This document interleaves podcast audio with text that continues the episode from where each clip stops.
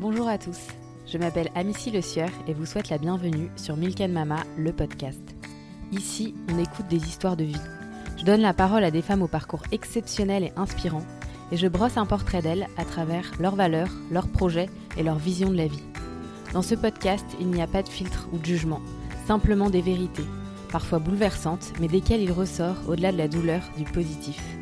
L'objectif est de partager ces belles histoires au plus grand nombre pour plus de tolérance et d'humanité. Bonne écoute. Ils peuvent peut-être se le permettre, euh, mais c'est pas une question de, c'est pas ça. C'est plus une philosophie. Il y a plein de gens qui ont euh, de l'argent et qui euh, s'en foutent plein les poches.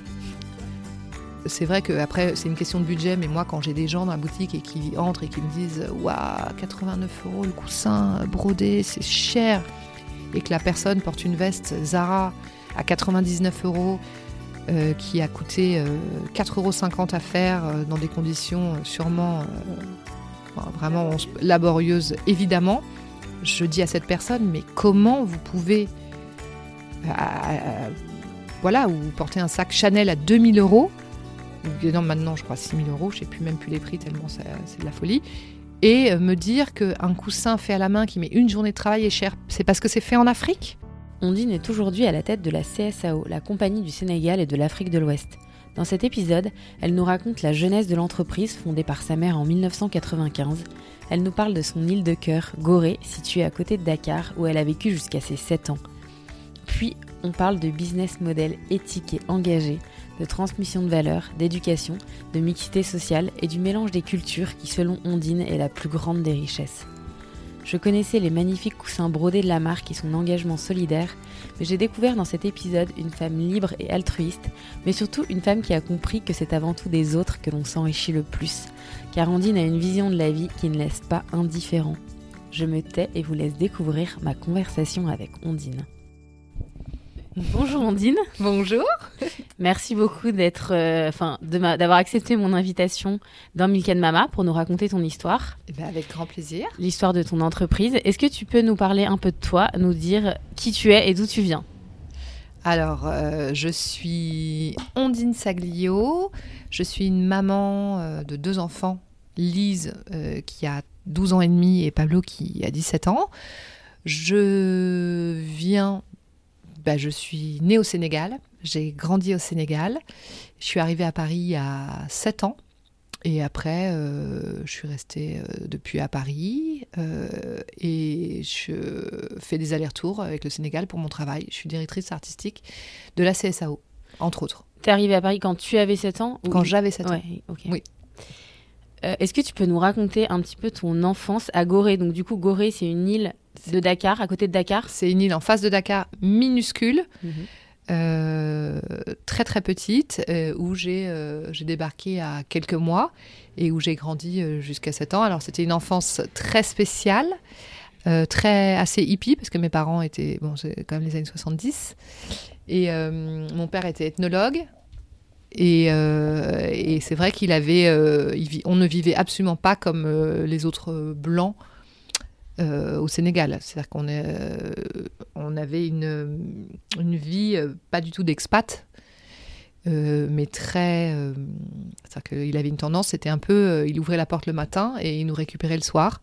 Donc c'était tout à fait possible parce que c'était une île sans voiture, euh, etc., où tout le monde connaît tout le monde. euh, mais on était un peu euh, toute la journée euh, dans la rue euh, avec les autres enfants, euh, pieds nus. Enfin, c'était une enfance très très spéciale. Parce que c'est tout petit, il y a très peu d'habitants à Gorée. Il y a, il y a quand même 2000 habitants. D'accord. Donc c'est- tout petit, mais il y a beaucoup d'habitants, dont énormément d'enfants. Ok. Et, lui, il travaillait à Gorée Lui, travaillait à Dak- Dakar tous les jours, et il prenait le bateau pour aller à Dakar, mais bon, il y a eu des jours aussi où il restait là. Et, euh, et nous, on a été à l'école de, de- du village, quoi, l'école de, de à Gorée, euh, l'école communale euh, au, au départ. Et après, euh, moi, je crois que j'ai été un an ou deux à Dakar, et tous les matins, on prenait comme le métro euh, notre bateau pour aller euh, à Dakar. Ok. Et Voilà. pourquoi vous êtes rentré du coup? Pourquoi on est rentré Bah, Déjà, mes parents étaient séparés. Ok. euh, pour des histoires euh, bah, de, de- de- de fa- familiales, je pense que s'ils étaient restés ensemble, peut-être qu'on serait resté très longtemps là-bas, je sais pas. Et mon père est resté là-bas et nous on est rentrés et, euh, et ça a été un choc émotionnel et, et tout. Vous étiez combien d'enfants? Trois enfants. Trois enfants. Et euh, oui, ça a été, c'était un retour. Mais après, on partait en vacances euh, une fois par an ou deux fois par an, je me rappelle plus très bien. Je crois une seule fois. En France et tout, on connaissait un peu la France, mais on connaissait très mal, euh, on connaissait pas très bien. Vous êtes arrivé à Paris? Oui, on est arrivé, on est passé d'une petite île de 2000 habitants pieds nus sans voiture mm. à. Ben, on, a, on, a, débarqué à Saint-Germain-des-Prés, on a habité chez ma grand-mère. Voilà. Et on s'est retrouvé euh, à l'école, dans une école euh, du 6e arrondissement, euh, où on était très décalé. Pas du tout. Non, pas, heureusement, on n'a pas eu. ma mère n'était pas du tout dans ce trip-là. Donc, on n'a pas eu le droit de se retrouver dans une petite école catho en uniforme bleu et blanc. Là, ça aurait été. Bah, je sais pas, peut-être que ça aurait été. De toute façon, le choc était le choc. Donc, ça aurait été peut-être. ça aurait été pareil. C'était juste le changement qui était, qui était compliqué. Mm, mm, mm. Un petit peu. Parce qu'on se sentait, on était vraiment très très décalés. Ah, je comprends. Ouais. Est-ce que tu peux nous parler du coup de la compagnie du Sénégal et de l'Afrique de l'Ouest, l'entreprise familiale? Oui. C'est comme ça qu'il faut l'appeler? La compagnie du Sénégal et de l'Afrique de l'Ouest, exactement. Ça a été créé par ta maman en 1995 Exactement. Est-ce que tu peux Presque 27 ans. Ouais. ouais c'est ça, 26 ans ça paraît incroyable. Et, alors, euh, ça, ma maman, elle a très vite, euh, après notre départ, elle a gardé des liens très très forts avec le Sénégal. Et euh, elle faisait des allers-retours et elle a acheté une maison qui était en ruine totale sur l'île de Gorée. Et, et, donc on y allait un petit peu en vacances de temps en temps. et elle a commencé. Il y a eu énormément de gens, d'artisans, et de d'amis et tout ça qui lui ont dit, euh, qui lui ont demandé de l'aide pour euh, qui étaient des artisans, des artistes et tout, et qui lui ont dit, euh, voilà. Puis alors, au lieu de, elle s'est dit, tiens, au lieu de, donner de l'argent, ça n'a aucun sens. Je, je, vais essayer de créer quelque chose pour les représenter à Paris. Et donc, elle a créé au fond d'un garage en 1995. C'est les débuts de, de la CSAO c'est euh, dans le 7e arrondissement, rue de Grenelle. Elle a fait, euh, en quelques mois, elle a monté euh, dans un énorme garage un espèce de lieu à la fois d'expo, de vente, avec des produits artisanaux du Sénégal et de l'Afrique de l'Ouest, des artistes aussi. Et comme ça a, été, ça a été relayé dans, je crois à l'époque, Marie-Claire Maison, Elle, ou je sais pas quoi, et, et c'est très vite, le jour de l'ouverture, il y avait la queue, une queue immense parce qu'en fait, ça n'existait pas du tout euh, à l'époque, c'était étonnant et tout. Et ça a extrêmement bien marché. Donc, euh, on est resté pendant, je crois, six mois avec ce garage euh, comme ça au fond du. Et puis après, on, on s'est dit, bon, il faut trouver une boutique parce qu'en fait, l'attente. Moi, j'avais. je suis très nulle en calcul, 22 ans. 22 ans. Et donc, on s'est dit, bon, qu'est-ce que. Et on a trouvé donc une boutique un peu plus bas dans la rue où on est toujours aujourd'hui, rue Elzévir, mhm. qui était énorme, de 750 mètres carrés. Énorme, on, on, a pu justement avoir une place pour faire à la fois.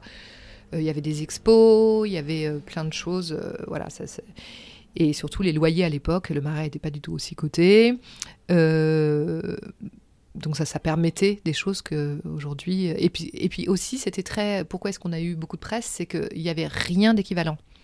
Et en fait, euh, quand on demande à ma mère, elle, son modèle, elle adorait, euh, à l'époque, il y avait la CFOC, c'était la Compagnie de la Chine et de l'Orient. Et à Paris, c'était magnifique, c'était boulevard Saint-Germain. Ça n'existe plus, hélas, mais je crois qu'il y a encore des boutiques dans le 17e, je crois.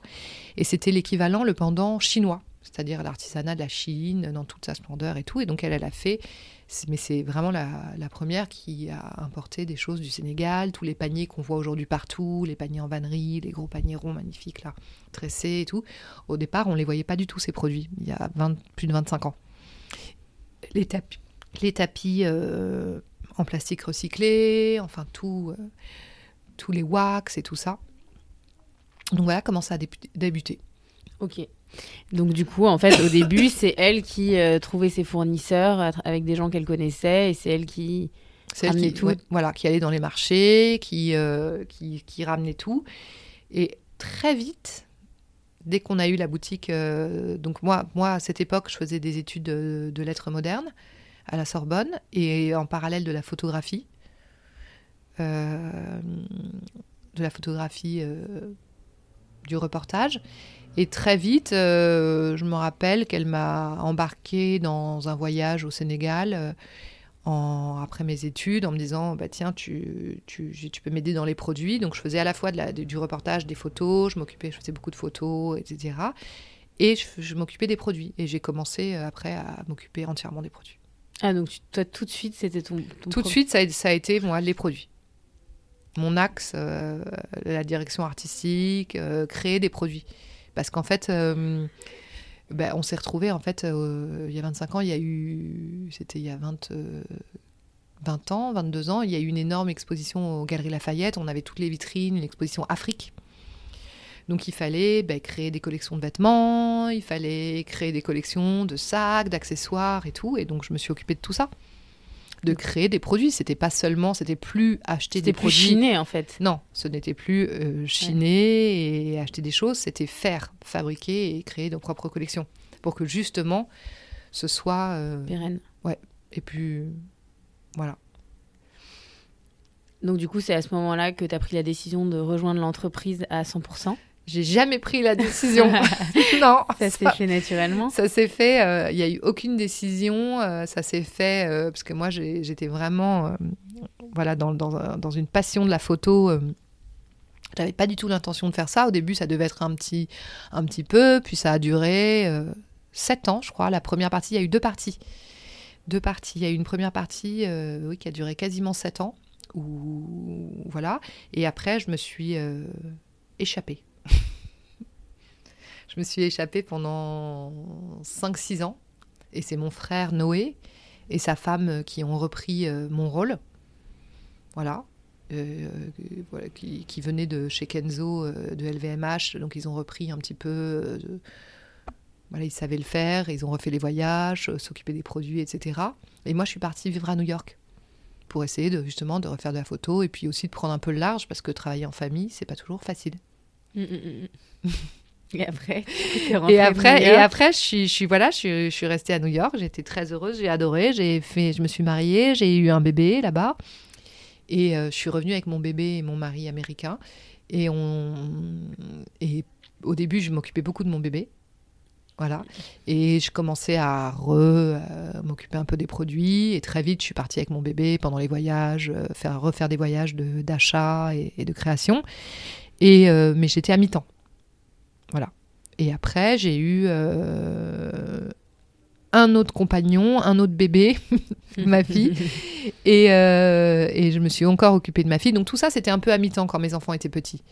Et quand ma fille euh, a eu, euh, il y a, je crois, 7 ans, oui, c'était il y a 7 ans, Mhm. j'ai repris à fond, Et ta maman à bosse 100%. encore dessus à 100%. Bosse encore dedans Ma maman, elle n'est pas CSAO. Ma maman, elle bosse, elle me laisse euh, quand même euh, les rênes. euh, elle est là, hein, beaucoup. C'est l'âme de la, de la CSAO. Mhm. Mais, euh, mais elle s'occupe ni pas des achats, pas des, des, des stocks, de tout ça, des, des collaborations, pas du tout. De, c'est, c'est moi qui m'en occupe. Mais elle, elle s'occupe beaucoup de, de, de tout ce qui est associatif. Ok, Du On pendant, par- ouais. ouais, on en parlera après. c'est ça. Voilà. Donc, du coup, là, on peut dire Donc, que tu es à 100%. Moi, je suis à dessus aujourd'hui. 100%, bah oui, depuis longtemps. hein. Et j'ai été beaucoup à 100%, parce que j'ai été là depuis 7 ans à 100%. Avant à 7 ans, ça fait au moins 15 ans de ma vie à 100%. Voilà. Euh, c'est une des premières compagnies à avoir fait du commerce équitable et de promouvoir le travail des artisans. Pourquoi aujourd'hui il y a si peu d'entreprises qui travaillent de cette manière? Euh, Est-ce que c'est un modèle économique viable? Alors là, moi, je veux pas faire de la politique euh, et rentrer dans des controverses. Mais pourquoi il y a si peu? Parce que pour des histoires de profit. Vraiment. Tout simplement. Ce qui euh, mène notre monde, quand même, à 90%, c'est le profit, l'argent, euh, les intérêts bah, des actionnaires, euh, etc. Et, euh, et nous, ben, on est complètement à contre-courant de tout ça. C'est-à-dire que euh, notre modèle, c'est on fait du commerce équitable, on a des toutes petites marges. Évidemment que je pourrais faire les mêmes produits faits en Chine, brodés à la machine, où je gagnerais 10 fois plus, 15 Mm. fois plus. Euh, on pourrait avoir, où, on pourrait avoir euh, 10 boutiques, euh, avoir euh, été racheté euh, par une euh, grosse boîte euh, qui nous dirait euh, faites du gain, faites du profit, euh, etc. Et que nous, on a toujours euh, été à contre-courant de ça. Est-ce que c'est viable? Oui, puisque ça fait 27 ans qu'on existe. Est-ce que La boîte est rentable? La boîte est rentable, oui, parce que sinon on ne serait pas là. Ouais. Bien sûr qu'elle est rentable et on ne pourrait pas payer euh, les très nombreuses personnes qu'on a à payer et très nombreux frais qu'on a en ayant une boutique à Paris, en, en ayant euh, euh, là-bas des locaux partout là-bas, en faisant des, des containers et tout ça. Donc bien sûr que c'est rentable, mais, euh, mais c'est sûr qu'on n'est pas sur, on n'a pas des millions en banque, du tout. Et c'est pas du tout l'histoire de. Vous faites pas des grosses marges. On- mais on fait pas du tout des grosses marges. Et les gens parfois, quand ils disent que c'est que nos produits sont chers, j'ai envie de, je, je, je leur dis, mais si vous saviez, si vous Mais saviez quoi. tu- les gens ont perdu la notion. Les- Ils ont perdu la notion. Ils se disent que c'est fait en Afrique, donc que c'est pas cher. Donc déjà, ce n'est pas vrai. Toutes les matières premières viennent de France. Le tissu, euh, la plupart du temps, les tissus euh, sont français, même anglais, avec des tissus Liberty qui coûtent une fortune euh, à l'achat. Euh, les fils sont français, ils coûtent très cher. Euh, le coussin, euh, tout coûte, tout, tout coûte cher. Et, euh, et en plus, euh, les allers-retours euh, des, des- des tissus, etc. Le- les gens euh, bien, de, de bien payer les gens, ça coûte cher, évidemment, ça coûte beaucoup plus cher qu'une machine qui fait. euh, Nous, c'est euh, une journée de travail pour un produit, pour tout ce qui est brodé. Un coussin, Donc un coussin, un coussin, sac, c'est une journée de travail. Donc évidemment, si je faisais ça en usine, euh, c'est une minute de travail euh, avec une broderie machine et euh, je pourrais les vendre. Je, j'aurais, on aurait dans la poche dix fois, dix fois le prix. Ouais. Euh, dix fois ce qu'on gagne là actuellement. Donc ça, on, je ne veux pas, on ne veut pas. On me l'a proposé plein de fois. J'ai me- des entreprises chinoises qui me contactent. Bon, après, on est copié euh, comme c'est pas permis aussi. Mais j'ai des entreprises euh, chinoises qui me contactent en me disant euh, Ah, je pourrais vous faire ça pour, pour rien du tout. euh, je suis là, bah écoutez, non, c'est pas du tout l'histoire, quoi. Déjà, je- moi, ce qui m'intéressait, c'est est-ce que c'est viable? Est-ce que c'est possible de ça travailler de cette manière-là? Oui, c'est possible, mais il faut pas vouloir euh, gagner plein d'argent. Ouais. Donc, euh, ma mère, euh, moi, elle, elle s'est pas versé un salaire en 27 ans. Euh, donc, elle a, euh, comment s'appelle, euh, chaque année un petit pourcentage qui fait qu'elle peut vivre dignement, mais c'est quelqu'un qui vit avec rien, qui est, très très simple. De toute façon, tout ce qu'elle a, elle le donne. Elle a toujours été comme ça. Les gens pensent qu'il y a une, grande fortune de, par son nom, mais c'est n'importe quoi, évidemment. Ce n'est pas du tout la réalité. Et moi, j'ai un salaire qui ne correspond absolument pas au salaire que j'aurais si j'étais dans une autre boîte, par exemple. Pour nous, c'est pas euh, parce que par- parfois il y a des gens qui se disent ah bah tiens mais oui mais ils peuvent se le permettre. Ils peuvent peut-être se le permettre, euh, mais Ouais. c'est pas une question de, c'est pas ça. C'est plus une philosophie. Il y a plein de gens qui ont euh, de l'argent et qui euh, s'en foutent plein les poches bien sûr. et qui euh, plein Mm, mm. plein, c'est pas ça. C'est plus une, une éthique, une mm, philosophie et une, une manière de penser. Je veux dire, ma mère, elle aurait pu gagner beaucoup d'argent en faisant la CSAO. Et Mm, c'est pas mm, du mm. tout ce qu'elle a fait. Ce qu'elle a voulu, c'est faire vivre des familles, euh, euh, faire euh, plutôt que de s'acheter des grands appartements, des sacs de luxe, euh, etc. C'est, ça a été euh, le but de sa vie. Ta maman, tu disais souvent qu'elle avait tout donné alors qu'elle aurait pu vivre d'une manière très confortable, qu'elle a décidé de tout donner pour son amour pour l'Afrique et j'imagine permettre à toutes ces femmes de trouver un emploi et d'être Oui. indépendantes financièrement. Oui. Et du coup, elle t'a, transmis les valeurs, le- ces valeurs-là, le sens de l'engagement. C'était Ouais. plutôt ma, ma question de la fin, mais comme on en parle, je trouve ça quand même intéressant parce que c'est vrai qu'il y en a beaucoup, euh, euh, notamment, euh, en plus on vit à Paris, donc c'est vrai qu'il y en a beaucoup des gens qui ont beaucoup d'argent et qui finalement euh, pas forcément la notion du de l'autre. Ouais, ben complètement. Que, moi, c'est ça qui m'intéressait dans ton histoire aussi. Hmm. Mais c'est le début, c'est l'histoire de ta maman. euh, Je trouve que c'est Ouais. quand même c'est d'autant plus admirable en fait parce que c'est plus rare. Je sais pas, on, on en voit moins des gens qui ont énormément d'argent et qui décident de tout donner Ouais. pour les autres. Ben, écoute, euh, moi, moi, je trouve ça euh, admirable et que je la trouve incroyable. Et quand je dis qu'elle a tout donné, c'est vraiment tout. hein, parce qu'aujourd'hui, c'est quelqu'un qui vit dans une simplicité vraiment incroyable. D'ailleurs, j'admire beaucoup ça. Et, euh, et c'est voilà, elle a tout donné pour pour les autres, euh, que ce soit aussi pour ses enfants. Euh, c'est quelqu'un qui a, oui, c'est très rare, je pense. Je pense que c'est très rare et que et que et que c'est pas une question d'argent parce qu'il y a des gens qui ont très peu et qui donnent énormément et il y a des gens qui ont beaucoup qui donnent rien c'est même plus une question d'argent donc moi ces discours là bon je les je, je les ignore quoi. Parce que c'est pas ça n'a pas de sens en fait j'ai envie de dire euh, euh, le nom ne compte pas quoi ce qui compte c'est ce qu'on fait et, et je veux dire, elle a prouvé, et, puis elle a rien à prouver, de toute façon, elle l'a fait de. Parce que c'est sa manière d'être. Mm, mm. Elle a toujours été comme ça. Et, euh, et oui, c'est sûr que moi, c'est un exemple euh, ben, que j'admire beaucoup. et que c'est pas, ouais, que c'est pas évident, et que c'est vrai qu'aujourd'hui, la CSAO, euh, on n'a on pas 15 boutiques, mais on existe depuis 27 ans, on fait travailler les, gens, on arrive à tenir, on, on a eu euh, des hauts et des bas, hein, ça n'a pas toujours été super facile, hein. là ça va très bien depuis euh, plusieurs années. On a beaucoup de chance, on a fait une super année l'année dernière. Grâce à plein de choses que tu as mis en place Ouais, plein de choses que j'ai mis en place, mais qu'elle avait déjà mis en place avant aussi, hein, c'est ensemble. Mais c'est vrai que la broderie, tout ça, ça a fait un peu exploser les ventes mais, mais, c'est quand même euh, rien n'est facile. Hein. C'est une bataille. Est-ce que c'est possible? Oui, c'est possible de faire les choses avec éthique et de, de faire euh, de la, du travail artisanal, etc. Mais c'est une bataille. Mm, mm, mm, voilà, c'est pas tous les jours facile. Alors, on a quand même l'impression qu'il y a des. La mode opère actuellement, je trouve, un virage éthique et écologique, notamment avec toute la mise en lumière du travail forcé des Ouïghours. Oui. Mais du coup, on peut se dire que peut-être que du coup les gens ont envie de faire attention d'où viennent les produits, comment ils sont fabriqués, etc. C'est des choses. Euh, du coup, c'est plutôt positif. On se dit que du coup les entreprises comme la tienne devraient avoir le, vent en poupe et les voilà. Bon, notamment, cela n'empêche qu'on a quand même l'impression que Zara et H&M continuent de marcher très très bien. Donc peut-être c'est une question de temps. Bon après, j'imagine aussi qu'il y a aussi une question de, de budget. Ouais. Mais est-ce que vraiment ça va changer? Je sais pas, je trouve ça désespérant. Euh, c'est vrai que quand il y a eu le Covid et tout ça, on s'est dit, euh, je pense qu'on a tous espéré que les choses changent euh, drastiquement, quoi, qu'il y ait vraiment un gros changement. Et on a vu que dès que ça rouvrait, il y avait des queues immenses devant Zara. etc. Et alors qu'on sait derrière tout ce qu'on sait, quoi. Que, mm-hmm. et, que, bon,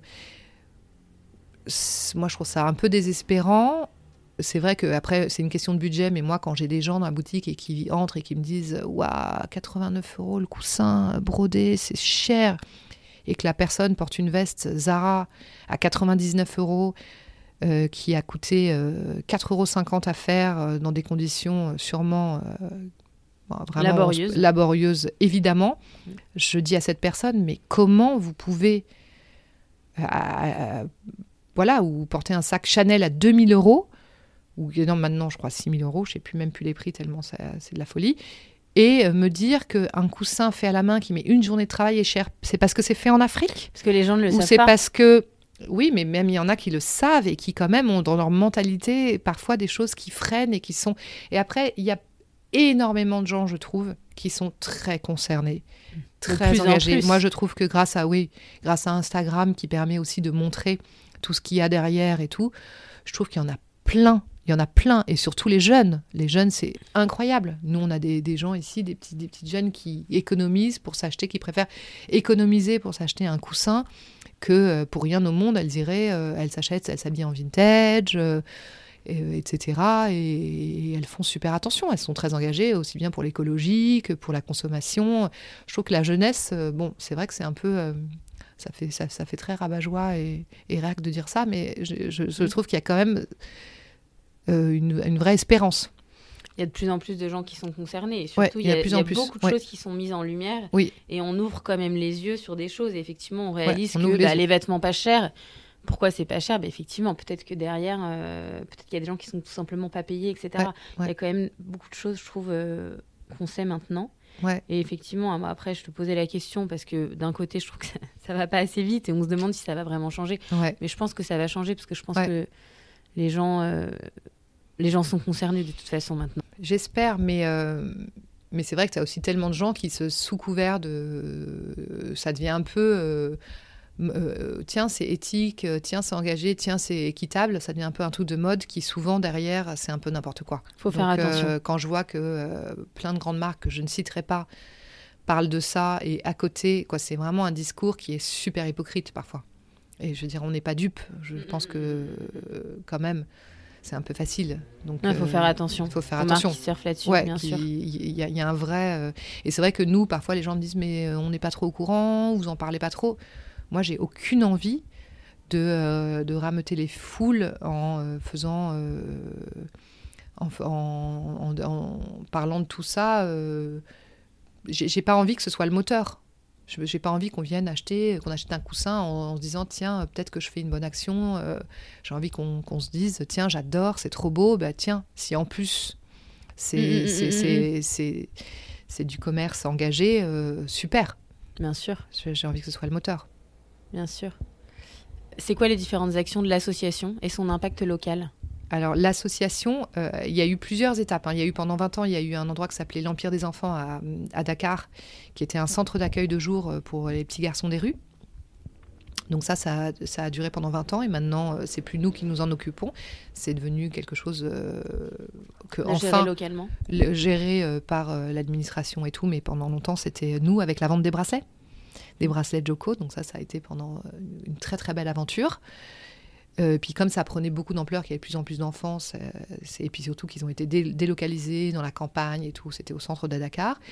Et après, euh, on a soutenu euh, la Maison Rose pour, avec les femmes et les enfants, et aussi maintenant on n'est plus, plus là, mais maintenant on est notre l'association qui a été créée par ma, mère il y, a, il y a six ans, c'est Cœur Adidja, qui est à Gorée. Et là, c'est l'action, c'est surtout le soutien scolaire et l'accueil, ben, c'est la maison des enfants. Ok. Donc euh, c'est Agoré et l'endroit où ils viennent. Euh, déjà euh, la semaine, c'est pour réviser le mercredi après-midi ben, comme lieu de avec des activités, etc. Mais toute la semaine et tout ça, c'est du soutien scolaire beaucoup.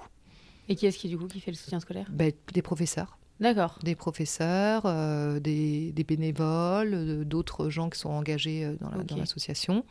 Donc, euh, et aussi les activités euh, euh, des gens qui s'en occupent. Ça, c'est des choses que vous avez mis, en, place, avec les bénéfices de l'entreprise. Voilà, voilà, ça c'est la SAO. La SAO, c'est ce qui permet, et il y a aussi la maison d'hôte qui est à Gorée, et aussi bah, les, bénéfices de, de cette maison d'hôte, c'est pour faire aussi tourner Cœur Donc il y a un gros impact local. Oui, il y a un impact local sur, euh, surtout sur les enfants là. Et puis il y a les femmes avec euh, toutes les femmes euh, avec les ateliers de broderie.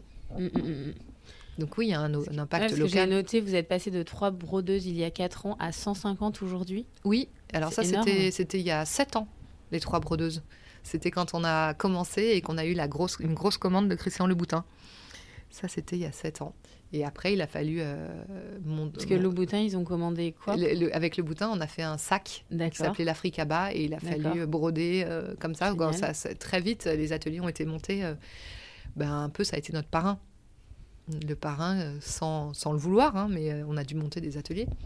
Et, et là, quand, quand, on dit 150, c'est on and off. Hein. Il y en a plein qui s'arrêtent, qui reprennent, qui se marient, qui. Re qui ne viennent plus, qui reviennent. Euh, c'est, ça bouge. Hein. Mm, mm, mm, mais, euh, mais ça, oui, c'est un impact local parce que c'est des femmes qui travaillent, elles montrent quand même un exemple, elles sont indépendantes. Il y en a certaines qui sont mariées, certaines qui sont célibataires. C'est, euh, c'est des forces à impact. Ben déjà, c'est, beaucoup des soutiens de famille. Plein sont des soutiens de famille. Et, et, et, elles montrent un exemple quand même de assez impressionnant, quoi. Et puis surtout, ça leur permet d'avoir euh, un, un métier euh, là où elles n'en auraient pas forcément trouvé. Oui, oui, il y en a, il y en a qui auraient trouvé autre chose. Il y en a, mais il y en a plein qui avaient déjà. Euh, il y en a qui ont appris. Il y en a qui étaient déjà brodeuses, mais pas beaucoup, très peu, très très peu.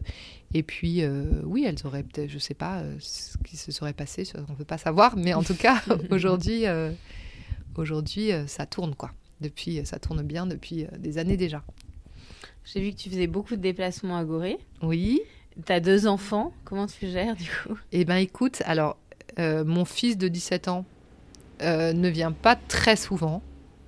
Ma fille de 12 ans et demi vient énormément.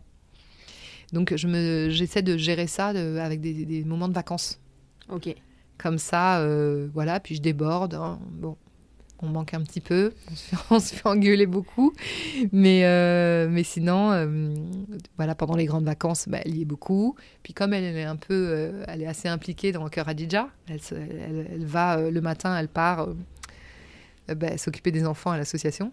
Donc elle aime bien, elle aime beaucoup même. Après, elle râle souvent pour y aller, puis une fois qu'elle est là-bas, elle est très contente. Mais parce qu'elle y a été beaucoup. C'est vrai que c'est vrai que du coup, on va que là-bas, elle part pas autre part. Quand je suis là-bas, moi, je fais que travailler, et, parfois elle se plaint un peu, et je comprends. Je comprends que vacances pour elle, ça rime avec partir travailler avec maman, quoi. Mm, mm, mm. Donc ça, justement, il faut que je m'organise un petit peu mieux parce qu'elle s'est fait 7 ans de ça et que elle a envie d'autre chose.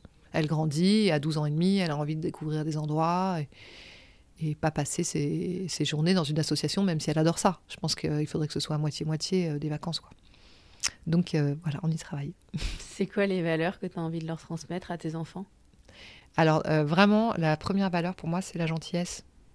Là, je trouve que c'est vraiment, on prend souvent les gens très gentils pour des cons. Moi, je trouve que c'est la plus belle des qualités. Euh, la générosité, la bienveillance, faire vraiment attention aux autres, euh, mais la gentillesse, quoi, la bonté, l'indulgence, la tolérance, beaucoup la tolérance aussi, je trouve. T'en parlais tout à l'heure, mais je, vais en reparler. Tu disais dans une interview que tu étais en immersion totale. Enfin, tu le disais tout à l'heure. Hmm? Quand tu étais petite, quand tu habitais à Gorée. Oui. Pour tes parents, il n'était pas question de vivre comme des expats. Avec ma sœur et mon frère, nous allions à l'école du village. Ici en France, la tendance est au contraire à vouloir mettre les enfants dans les meilleurs établissements scolaires pour leur garantir le meilleur. Parfois par peur du mélange social aussi. Ouais. Qu'est-ce que tu peux en dire de ça? Alors moi, évidemment, c'est contraire complètement à, mon éducation. Et je pense que la plus grande des richesses, c'est la différence. On a tout à apprendre. Euh, le plus qu'on a à apprendre, bah, c'est euh, d'autres milieux, d'autres pays, d'autres, milieux. Je veux dire, c'est beaucoup plus intéressant que de rester euh, entre, gens, entre soi, entre je sais pas, moi je, ne trouve pas. Moi, quand je suis rentrée en France et que je me suis retrouvée dans le milieu qui était le milieu d'origine de, ma mère, de mon enfance, c'est-à-dire bah, le 6e arrondissement, etc. Euh, j'ai eu j'ai beaucoup moins appris que ces sept premières années au Sénégal pieds nus dans la rue avec des enfants qui étaient euh, complètement différents de moi. De toute façon, moi, quand j'étais petite, je, pensais que j'étais que j'étais noire. Hein. J'ai pas très bien compris que je me vivais. Et encore aujourd'hui, quand je j'entre dans un taxi et qu'il y a un, un Sénégalais et tout. Et ma fille, elle a hyper honte parce que je, commence à parler en Wolof. Et elle me dit, j'ai trop honte et tout. Euh, elle me dit, c'est pas parce que. Euh, bon, bref, c'est vrai que je me vis un petit peu comme. Euh, je me vis vraiment comme sénégalaise. Et, donc, pour moi, oui, ça, ça j'essaie de le dire à mes enfants. Et de toute façon, ma fille, elle est super ouverte. mon fils aussi, mais un petit peu, un petit peu moins. Mais que je, trouve ça, je trouve ça débile, en fait trouve ça débile, euh, toutes ces histoires de grandes écoles, de, de, de milieux. Je sais pas comment dire. Je me souviens plus très bien de la question exactement. Non, euh, c'est vrai que ça, de rester entre soi. Oui, il y en a qui ont peur, je pense, du mélange social, qui se bah disent que ça va pas forcément être une bonne influence pour leurs enfants et que du coup, euh, plus ils sont dans les élites, plus voilà. Et mais, mais ça, c'est une grosse bêtise, quoi. Je pense. Et ça me paraît tellement évident que je comprends même pas. Il y a même pas à argumenter. Mm, mm en fait. C'est de la différence euh, qu'on s'enrichit le plus. Ça me paraît, euh, pour moi, le, plus euh, de la différence, que ce soit d'âge, de race, de tout. Je veux dire, parler avec des personnes âgées, c'est passionnant, on apprend tellement. de, des gens différents, des, milieux sociaux différents. C'est là où on s'enrichit. Ça me paraît une évidence, je sais pas. Après, il y a des gens qui, qui, aiment, qui je, sais, je, sais pas, ça me paraît absurde en fait. Mm-hmm. Moi, c'est ce qui me. C'est ce que j'aime. Et c'est euh, c'est vrai que moi, j'ai vu. Euh, ben, mon père, quand il, faisait quand il était ethnologue, après, il a fait de la diplomatie, etc. Hein, mais au départ, quand il était ethnologue, il allait dans les villages, il nous emmenait dans les villages, on se retrouvait. Euh, à manger par terre avec le chef du village et toute sa famille. il parlait Wolof avec eux, on jouait avec les enfants. Enfin, il y avait quelque chose de, de tellement riche que moi, aujourd'hui, moi, je me sens pas à ma place, justement, très souvent, parce que j'ai un petit problème parfois de place, euh, peut-être dû à mon enfance, où je, depuis, je me sens très décalée souvent. et ben parfois je me sens très je me sens beaucoup moins décalée au Sénégal que quand je me retrouve ici à certains dîners euh, avec euh, des gens de mon milieu. C'est intéressant parce que justement on vit une époque où les différentes cultures vont être de plus en plus nombreuses à se mélanger. Mhm.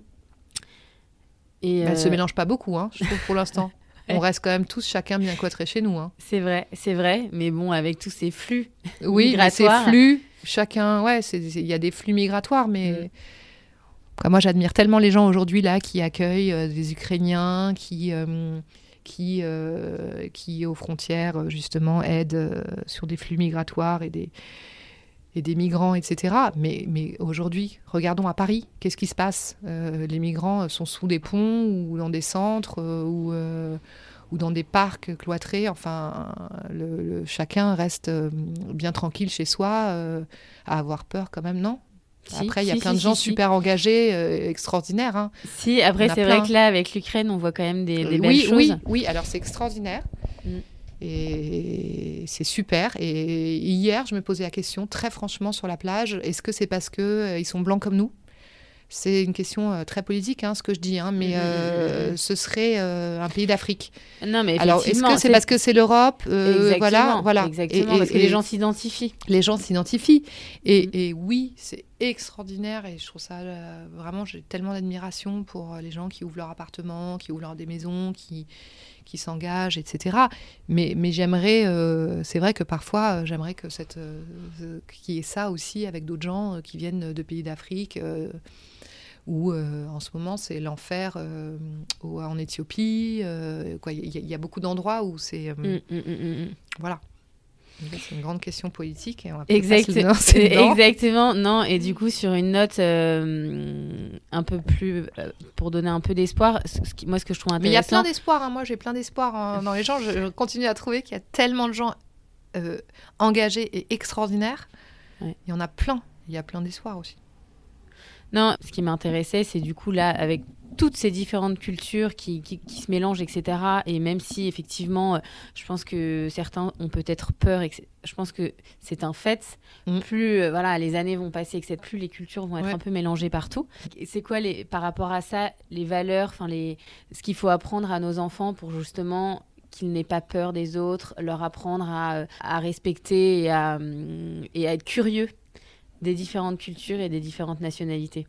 Bien sûr, mais ça, je trouve qu'on devrait. Euh, quand je vois ce qu'on apprend, moi, les cours de ma fille, qui est en, je suis tellement atterrée, je trouve qu'on devrait apprendre à l'école euh, les cultures. Je veux dire, on parle pas d'Afrique à l'école. On t'a parlé, toi, d'Afrique euh, dans des... quand tu étais petite On parle de la guerre mondiale, de machin, de Napoléon, de. de... On parle pas des autres cultures, quasiment pas. Je veux dire, il y a des cours sur l'Afrique. Mm, mm, mm, Peut-être que ça n'a pas, été mis à jour depuis très longtemps, tout ça. Je sais pas, mais moi, j'ai pas l'impression. Je trouve qu'on devrait, dès tout petit, euh, commencer à parler du monde. et pas que. Euh, mais, mais du, monde, quoi. De, des autres cultures. Et ça, euh, je, ça c'est à nous de le faire en tant que parents. C'est à nous de le faire en tant que parents, mais ça devrait être à l'école aussi. Ce serait extraordinaire. Plutôt que de leur faire apprendre des, des pages et des pages et des pages de trucs inutiles. c'est vrai, je comprends. Non, mais du coup, c'est intéressant de, de, voir que voilà, c'est à nous, en tant que parents, à vraiment leur, leur, ouvrir les yeux sur ce qui se passe dans le monde. Bien sûr, bien sûr. Et c'est. Et, aussi sur le positif, comme tu dis, parce que mm, leur montrer du doigt, leur, leur, leur faire, leur, montrer tous ces gens qui. Euh, je sais pas, il y, en a, il y en a tellement. Je veux dire, euh, quand on voit euh, les jeunes étudiants qui eux-mêmes galèrent et qui euh, vont place de la République distribuer des repas chauds au SDF le soir en plein hiver, quand ils caillent, et vraiment, voilà, ça, ça, ça c'est à nous de dire à nos enfants regarde, moi j'ai toujours dit à ma fille, regarde ces gens comme ils sont extraordinaires. Mm. Regarde ces jeunes. Mm. Comme les enfants nous imitent de toute façon. Ouais, ouais, ça dépend. Tu as plein de gens qui ont envie de prendre, des enfants parfois qui ont envie de prendre le contre-pied. Mm, et qui. Euh, mais c'est vrai que c'est à nous de leur dire euh, regarde, regardez quoi. Regardez quoi. Ne tourne pas le, le, le, le regard quand dans le métro, tu as un SDF euh, qui. Quoi, moi, je suis, ma fille, elle donne de son propre argent de poche parfois, moi, je fais pas attention, je suis sur mon téléphone et elle, elle sort sa petite pièce pour donner dans le métro. Et je me dis, bon, bah, je, ah, hmm. je suis fière, quoi. Bah, c'est vrai que je me dis, waouh! Bah, bien sûr. Et, Et je trouve ça, je me dis, bah, c'est super, elle a tout compris. Elle a tout Ouais, compris. ouais, ouais, ouais. Voilà. Si déjà elle a ça, elle a gagné euh, 50%, elle a bien plus appris euh, qu'elle apprendra à l'école. c'est déjà un bon apprentissage. Mais bon. Pour euh, finir avec tout ce qu'on s'est dit, euh, c'est quoi les prochains steps de la société? Eh ben, c'est euh, c'est tenir sur cette année qui s'annonce difficile, parce Mhm. que c'est vrai que là, l'Ukraine, etc., je me dis que... Enfin, ça fait trois ans que je me dis ça et que chaque année, ça va. Il y avait le Covid et tout ça, et je me dis, ben, nous, notre, euh, c'est tenir. Tenir pour maintenir euh, les salaires, continuer à faire travailler les ateliers, etc. Moi, je vois les choses comme ça, je me dis euh, que c'est déjà super. Retrouver des nouvelles co- collaborations, des nouveaux projets, ce qui n'est pas forcément facile en ce moment. Mais on va tout faire pour, Mm. comme on fait depuis 27 ans. Et comme à la fin de chaque interview pour Milk and Mama, il y a les six mots de la fin, Oui, sur une note beaucoup plus légère. oui. Ton petit déjeuner. Moi, un café latte et du chocolat. Ton parfum. L'eau de bon point, depuis toujours. L'appli dont tu ne pourrais te passer. Ben, Instagram, parce que je trouve que c'est une, une ouverture sur le monde, euh, mais à tout point de vue. Euh, économique, euh, pour tout, pour la, pour, même pour faire passer des idées. Mm. Je, je trouve ça quand même super. Et tes photos d'ailleurs sur, sur ton compte, le compte. Enfin, je vous invite à aller voir le, le compte Instagram de la société parce que les photos, elles sont magnifiques. Ben, merci. Ça donne envie d'aller Ouais. à Gorée. Ouais, mais il y a plein de gens qui viennent. Il y a Ah plein ouais, de gens qui dingue. viennent via Instagram. Ah ouais, ouais, ça m'étonne pas. Un livre. Ah, mais ça, il y en a tellement parce que moi, j'ai fait cinq ans de lettres modernes à la Sorbonne. Donc, ça, c'est. Et puis, c'est ma passion, la littérature, mon autre passion. Donc, c'était très difficile. Mais je dirais Madame Bovary. Mhm. Parce que, voilà, c'est c'est juste une, une merveille. Ça restera toujours une merveille, mais il y en a plein d'autres. Tu veux peu en donner un autre? Un Bah, plus actuel, un plus récent? plus récent. euh, Un coup de cœur récent? L'enfant réparé de la cour. Très beau. Euh, sublime aussi méthode, changer méthode. euh, sublime. euh, comment il s'appelle Je me souviens même plus. Bon, bon, bref, sublime aussi. Non, mais sinon, après, j'adore tous les. j'a- J'adore Notre-Dame de Paris, tous- tous les, tous les classiques, moi. Je suis très. euh, Crime et châtiment, tout ça. C'est. Les Russes et tout. Bon, il y en a trop. Donc, ça, c'est vraiment un sujet. C'est un autre sujet à. Non, mais c'est sympa, t'en as donné deux, trois. Ouais. Une femme qui t'inspire. Bah, je vais redire bêtement ma mère, mais vraiment, oui, elle m'inspire énormément. De toute façon, euh, ma mère et, euh, et toutes, euh, tous les gens généreux. Voilà, tous les gens qui, qui ont fait passer les autres avant eux m'inspirent énormément. Toutes ces femmes-là. Ta devise? Ma devise, c'est il faut croire en ses rêves. Que je marque d'ailleurs, que j'ai marqué sur des coussins pour bien, pour bien m'en souvenir quand parfois euh, ça flanche un peu, mais euh, c'est vraiment ma devise et je pense que quand on croit en ses rêves, euh, c'est déjà. euh, voilà, c'est déjà une partie des rêves qui se réalisent. Merci Ondine. Mais avec plaisir, merci à toi. Merci infiniment pour votre écoute. Si le podcast vous a plu, n'hésitez surtout pas à en parler autour de vous, à vous abonner et à me mettre des étoiles ou des commentaires sur iTunes. Vous pouvez également me suivre ou me contacter sur Instagram. À très vite.